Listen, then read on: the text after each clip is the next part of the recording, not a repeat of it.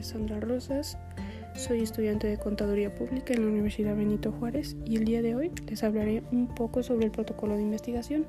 Comenzando con su definición, esta nos dice que es una descripción por escrito de un plan de estudio detallado, que es una herramienta fundamental de trabajo en cualquier estudio, además de que es un requisito necesario para conseguir financiación para un proyecto.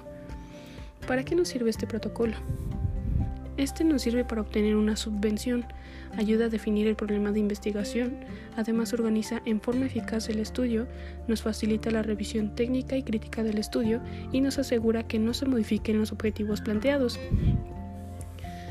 Como en toda investigación, existen tres etapas que son la primera es planeación y esta se encarga de esclarecer propósitos de la investigación y nos ayuda a elaborar instrumentos de, de recolección. La segunda es la ejecución, que es encargada de la recolección de datos y el procesamiento de datos. La tercera tenemos que es la evaluación y esta es encargada del análisis e interpretación de datos y la redacción del reporte final. El marco teórico es la descripción, explicación y análisis en un plan teórico del problema general que trata la investigación. Implica revisión de la literatura antes y durante el proceso de redacción del mismo. Los antecedentes que van dentro de este marco teórico es o son un apartado que contempla si existen experiencias previas respecto al evento que, queremos investigar, así como la causa que tiene el, el investigador para llevar a cabo su investigación. Como siguiente punto dentro de un, este, de un protocolo de investigación es el planteamiento del problema. Esto es la duda o interrogante que tiene el investigador y que desea resolver. El planteamiento debe hacerse en tres órdenes. El inciso A o el primer punto sería por ausencia de conocimientos. El segundo o inciso B sería por rectificación de conocimientos. Y el tercer punto o inciso C por rectificar conocimientos. Los criterios que tenemos que considerar en un planteamiento del problema son los siguientes. Debe ser real, debe expresar una relación entre variables, se debe formular en, un, en forma de pregunta, debe ser factible y se debe expresar en una dimensión temporal y, y espacial.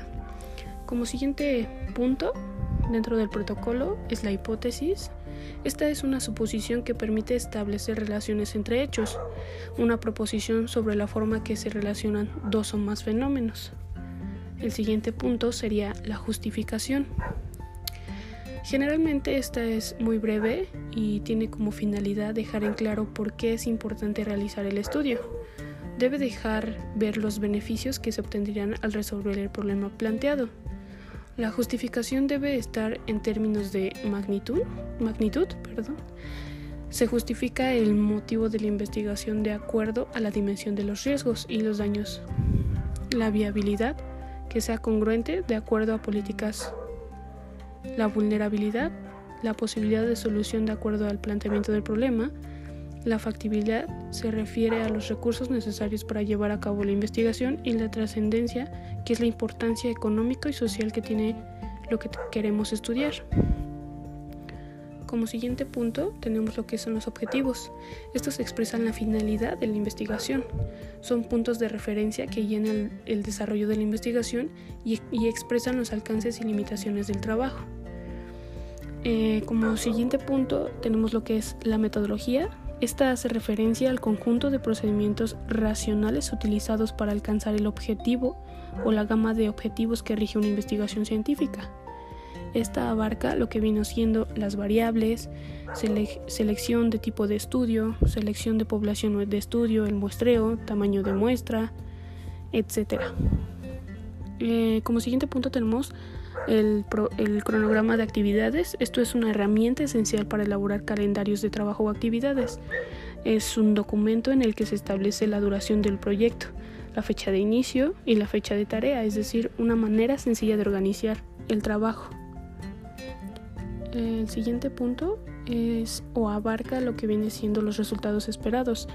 Estos son más que nada los, los productos tangibles que el proyecto mismo debe producir para alcanzar sus objetivos. el siguiente sería las conclusiones. Una conclusión es una proposición al final de un argumento después de las premisas. Si el argumento es válido, las premisas implican la conclusión.